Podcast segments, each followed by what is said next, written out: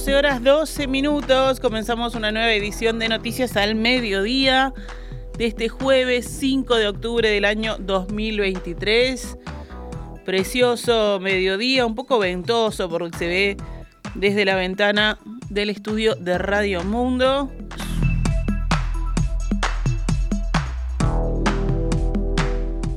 La vicepresidenta de la República, Beatriz Argimón, y el senador Juan Sartori realizaron un acuerdo de cara a las próximas elecciones en 2024 y consensuaron entre ellos fortalecer el bloque wilsonista, dijo al diario El Observador el legislador suplente de Sartori, Juan Straneo.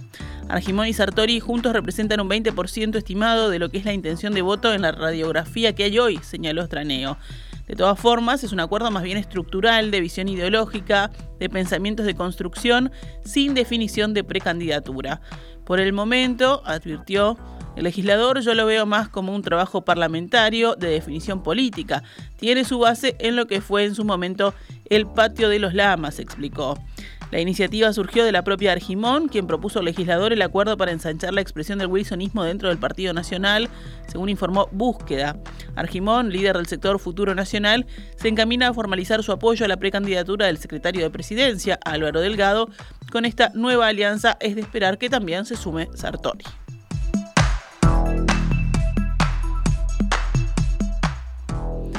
Las gremiales turísticas de Maldonado están en alerta de cara a la temporada a raíz de la falta de competitividad que enfrenta el país afectado por la diferencia cambiaria entre Uruguay y Argentina que golpea a los destinos turísticos uruguayos. Esto provocó que la Cámara Empresarial de Maldonado se distanciara de la Cámara de Turismo y propusiera al gobierno, por su cuenta, establecer un dólar diferencial a 50 pesos desde diciembre hasta Semana de Turismo, según informó Búsqueda y confirmó el observador con el presidente de la gremial, Rolando Rosenblum. Al día de hoy, el dólar promedio interbancario cotiza a 39 pesos con 38. Según el analista de mercados financieros Michel Bomstein, encargado de presentar la medida, se llegó a este valor haciendo un cálculo en función de la evolución de la inflación de los países vecinos y la devaluación del peso argentino. En este sentido, Rosenblum concluyó que aplicar este tipo de cambio dejaría al sector turístico uruguayo en iguales condiciones de competitividad. Consultado al respecto, el ministro de Turismo, Tabaré Viera, aseguró que siempre son bienvenidos los planteos, las propuestas y agregó, comprendo la situación cambiaria con Argentina que afecta al país más allá del sector. El ministro dejó en claro que el gobierno siempre analiza los planteos que puedan pelear la situación, pero opinó que es difícil empezar por el camino de tipos de cambio múltiples. Es justamente el camino que tomó Argentina y que la asumió en esta situación, sostuvo Viera en declaraciones al diario El Observador. El índice de precios al consumo aumentó en septiembre 0,61%, con lo cual la inflación de 12 meses volvió a caer por quinto mes consecutivo y se ubicó en 3,87%, el menor registro desde el año 2005. Según el último informe del Instituto Nacional de Estadística divulgado ayer, este indicador pasó de 4,11% en agosto a 3,87% en septiembre. De esta forma, la inflación continúa una tendencia a la baja que comenzó en el mes de abril, cuando el IPC fue a 12 meses de 7,61%. La consultora Exante sostuvo, en línea con lo esperado, la inflación de septiembre fue del 0,6% y se dio nuevamente en términos anuales, ubicándose por debajo del 4%. Agregó que prevén cierto repunte en los próximos meses, aunque cerrando el año dentro del rango meta oficial. El Banco Central del Uruguay fija el rango meta entre el 3 y el 6% anual. La inflación se ubicó por primera vez dentro de esos guarismos en junio, cuando marcó 5,98% a 12 meses.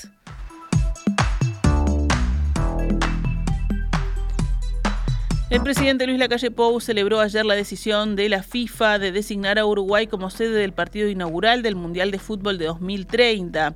El mandatario hizo referencia al tema al enterarse de la definición mientras participaba en Salto de la apertura de la Termatalia, un congreso internacional de turismo termal que se realiza en Uruguay.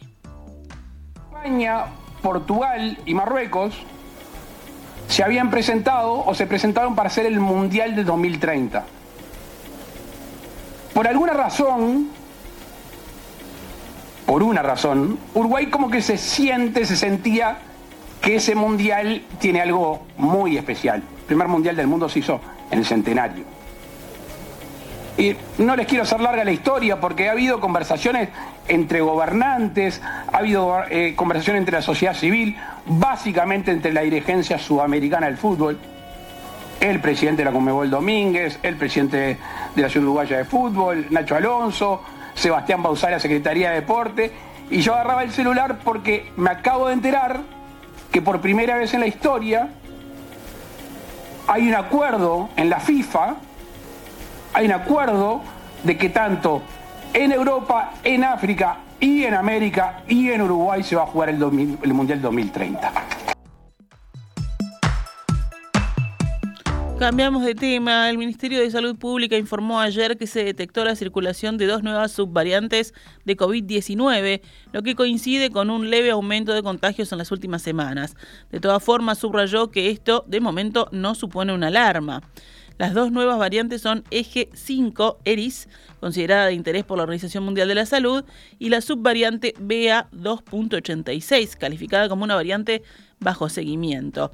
El ministerio anunció que cerca de fin de año comenzará una nueva fase de vacunación contra el COVID-19 enfocada en la población de riesgo.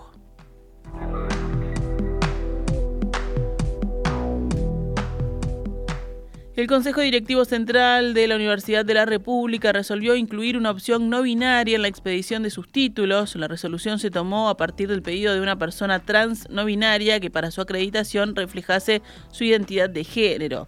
El reclamo motivó un estudio por parte de especialistas de lenguaje a iniciativa de la Facultad de Humanidades. A partir de ahora, los interesados pueden solicitar que su título contenga el morfema E, por ejemplo, licenciade. El estudio concluyó que su uso aparece como más adecuado que la X, ya que se vuelve más lógico al poder ser utilizado tanto en la oralidad como en la escritura. La jueza de Fray Ventos, Selva Siri Tobe, imputó ayer a nueve militares por la tortura que derivó en la muerte del médico Vladimir Roslik en un batallón del ejército en 1984. A todos se le tipificó delitos de privación de libertad, abuso de autoridad y lesiones graves. Era una causa que también abarca las torturas sufridas por otros detenidos.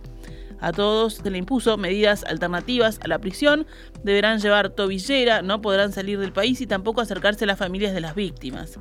Según informa el observador, la jueza dejó fuera la imputación de Dardo Ivo Morales, el oficial que interrogaba a Roslik al momento de su muerte.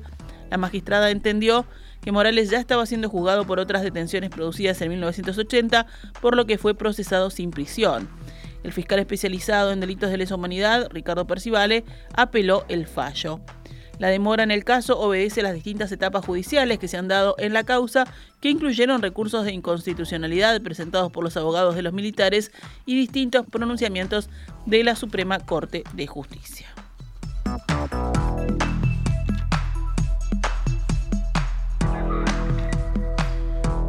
Vamos con otras noticias. La prefectura trabaja en la búsqueda de un hombre que se tiró a un arroyo en Salto para escapar tras robar un whisky. Según informó Subrayado, sobre las 23 horas de ayer un comerciante denunció que un hombre le robó un whisky de su almacén y escapó hacia el puente de Alta Creciente, en una zona cercana al arroyo Ceibal, conocida como La Morcilla. Los policías asistieron al lugar y encontraron a cuatro hombres. Uno de ellos le indicó que trabajaba en el local y que cuando el hombre robó el whisky comenzaron a perseguirlo. En un momento de la persecución, el ladrón se tiró al arroyo Ceibal, a 150 metros de su desembocadura con el río Uruguay, y no volvió a ser visto. Desde la jefatura de Salto indicaron que en ese momento había una corriente fuerte que desplazó al implicado. La prefectura comenzó con la búsqueda del hombre, que por la oscuridad se cortó en la primera instancia a la 1.30 de hoy. Esta mañana las autoridades retomaron con el operativo para el que trabajan con botes neumáticos en apoyo con la policía, según detallaron fuentes de la Armada.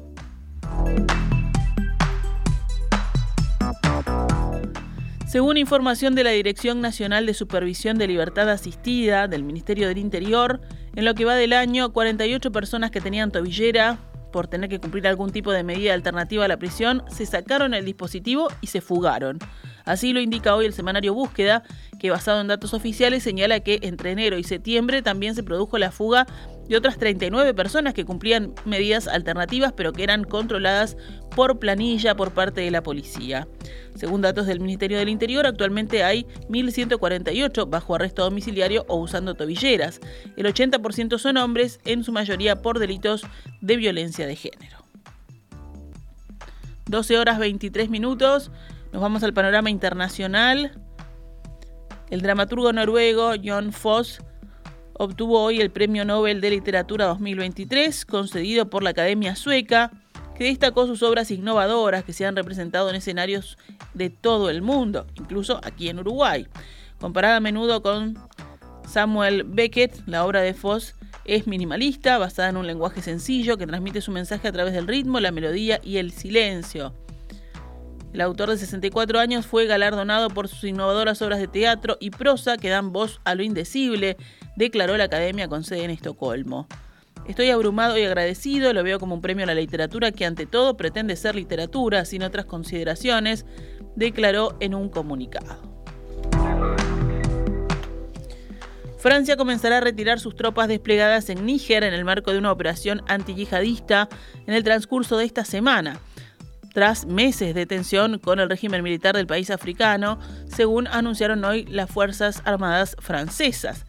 El presidente francés, Emmanuel Macron, había anunciado el 24 de septiembre el fin de la cooperación militar con Níger y la marcha progresiva de los 1.400 soldados franceses desplegados antes de finales de año, como reclamaba el nuevo poder nigerino. El régimen militar de Níger indicó en un comunicado hoy que velará porque la retirada respete sus intereses y condiciones, dos días después de acusar a Francia de no querer realmente abandonar el país.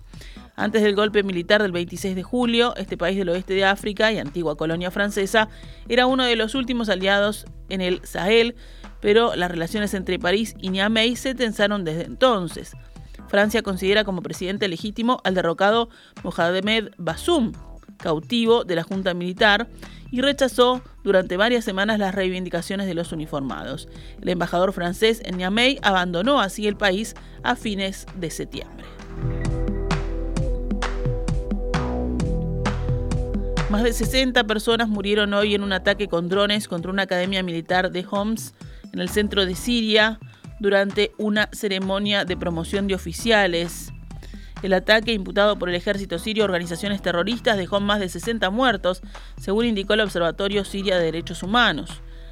La mayoría de víctimas son oficiales, pero al menos nueve civiles, miembros de las familias de los militares que asistían a la ceremonia, también murieron, según informó esta ONG la misma que tiene sede en Reino Unido, que cuenta con una amplia red de fuentes de información en Siria, dijo que había también decenas de heridos. Organizaciones terroristas golpearon una ceremonia de promoción de oficiales en la Academia Militar de Homs con drones cargados de explosivos justo al final de la ceremonia, indicó el ejército sirio en un comunicado. También dijo que responderá con firmeza a este ataque terrorista cobarde. El ataque no ha sido reivindicado de inmediato. Grupos yihadistas que controlan la parte del territorio sirio utilizan a veces drones armados. Recordemos, la guerra en Siria, que comenzó en 2011, ha dejado ya más de medio millón de muertos.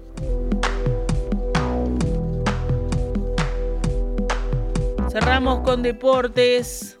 Racing y Nacional abrirán hoy en el Estadio Centenario la cuarta fecha del torneo clausura en el retorno a la actividad oficial tras la finalización del paro que venían llevando a cabo los futbolistas profesionales. El Congreso de la Asociación Uruguaya de Fútbol aprobó ayer los planteos de modificaciones a las retribuciones en primera y en segunda división que había presentado la gremial de jugadores. El esquema de la fecha seguirá el viernes, cuando también en el centenario se enfrenten Torque y La Luz. El sábado lo harán Cerro Largo, Fénix en el Uvilla, Liverpool Wanderers en Belvedere, Peñarol Defensor en el Campeón del Siglo. La fecha se cerrará el domingo con Plaza Danubio en el Supichi, Boston River Maldonado en el Parque Artigas y Cerro River en el Trócoli.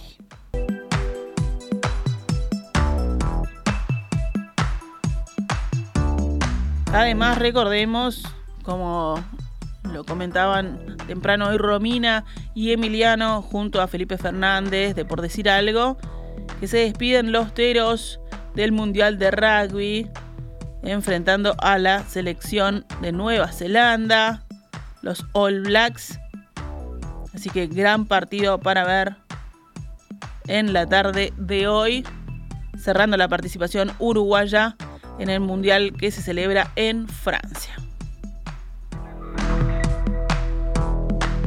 Nosotros nos vamos, ya llega la conversación, hoy hay teatro con José Miguel. Después está el galgo, que ya lo veo ladrando por acá. Con noticias al mediodía, volvemos mañana pegaditos en perspectiva.